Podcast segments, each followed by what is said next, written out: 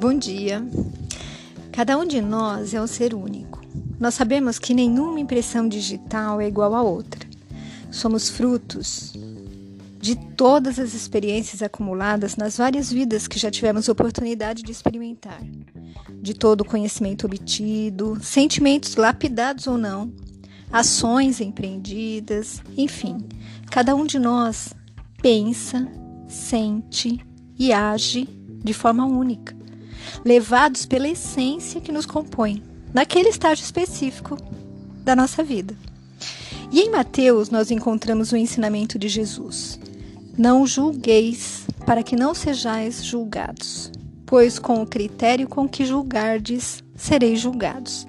E com a medida que usardes para medir a outros, igualmente medirão a vós sempre sábio em suas palavras, esse mestre do amor, não é mesmo? Ele vem nos ensinando a olhar para dentro de nós e perceber os nossos defeitos e deslizes que não nos habilitam a olhar o erro do outro, como se nós fôssemos os santos, os perfeitos, os sem culpas. E eu vejo nas palavras de Jesus também o fato de que cada um de nós consegue ver apenas uma parte da questão um ângulo do problema, um aspecto que, por nossas convicções, acreditamos ser o mais relevante. E isso nos reporta nosso último áudio, o nosso último vídeo, né? Onde nós falamos sobre a verdade de cada um. O vídeo está lá no canal do JJ Rodrigues, de Centro Espírita aqui de Campo Limpo Paulista. Assim, vamos nos estender nesse assunto sobre a verdade para clarear ainda mais a nossa compreensão. Bom, se pensarmos em um fato do nosso cotidiano, por exemplo, um casamento, do qual participam algumas pessoas amigas entre si, e perguntarmos como foi o evento, cada um falará de uma forma, enfatizando aspectos que nem sempre serão comuns. Verão fatos não vistos pelos outros, porque tudo que porque a gente foca, né, tudo aquilo que focamos é naquilo que vem de encontro aos nossos valores, necessidades, objetivos, e estes não são iguais para todos. Lembramos que cada um de nós tem o seu próprio tempo, sua própria experiência de vida, sua estrutura emocional, espiritual, intelectual, socioeconômica, cultural, etc, etc, que interfere poderosamente na forma como encaramos e vivemos a nossa vida sem deixar de ter então nossa própria e particular verdade.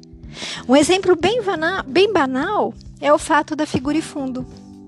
Eu posso ver apenas a figura e você só o fundo. Quem está correto? De forma absoluta, nenhum de nós.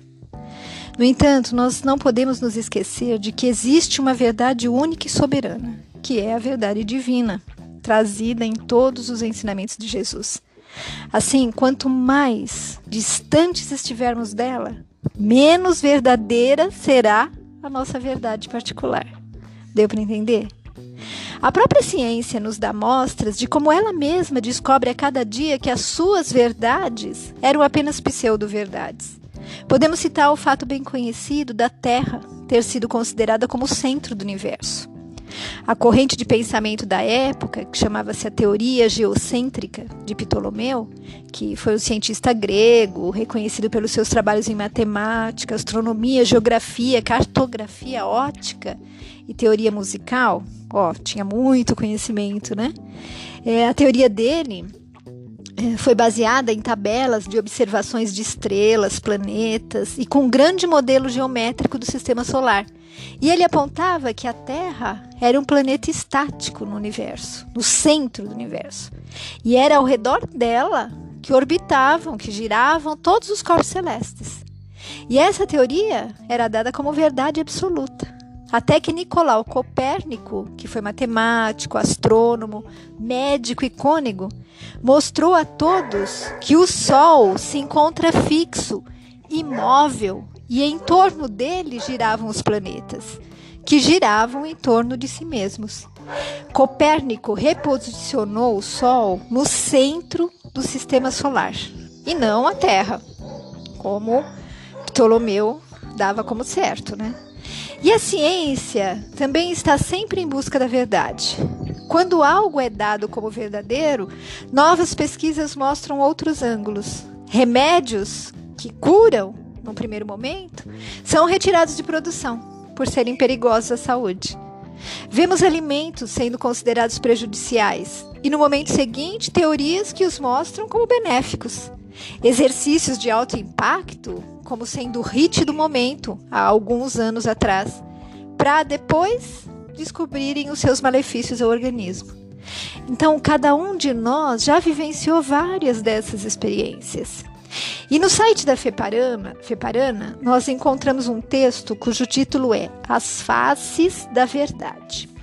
E diz ele: As crianças tagarelavam animadamente enquanto a professora preparava a sala para começar a atividade do dia. Em silêncio, ela arrumou as cadeiras em círculo. No meio, colocou uma caixa forrada com papel colorido. Sua atitude despertou a curiosidade dos alunos, que, sentando-se pouco a pouco, pararam de conversar, interessados no que poderia haver ali. Afinal, era um objeto diferente.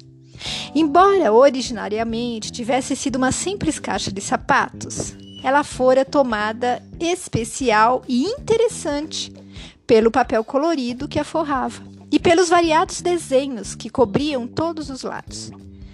Disse a professora: Cada um de vocês, sem sair do lugar onde está, nem falar com os colegas, deverá relacionar os desenhos que vêm estampados na caixa. Em silêncio, cada um anotou em uma folha o que estava vendo.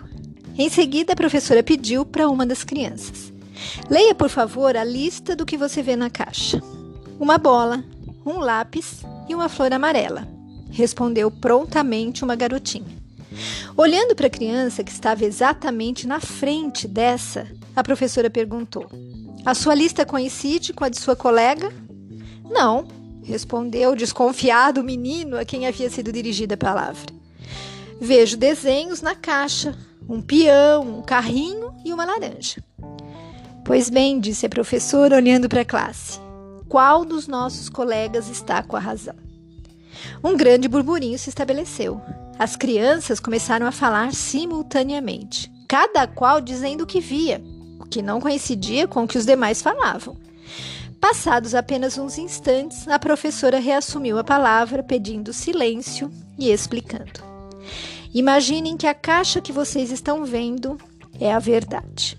Cada um consegue apenas visualizar um ângulo dela. Não é possível saber o que o colega que está sentado à sua frente pode ver. Tampouco qualquer de vocês sabe qual é o desenho que há na parte de baixo. Disse, erguendo a caixa e mostrando que na parte inferior havia uma bela figura. A verdade é única e incapaz de se amoldar aos interesses individuais. Ela exige, porém, que cada um busque ângulos diferentes, conhecimentos mais amplos, para que possa estabelecer um juízo mais seguro a respeito de qualquer assunto.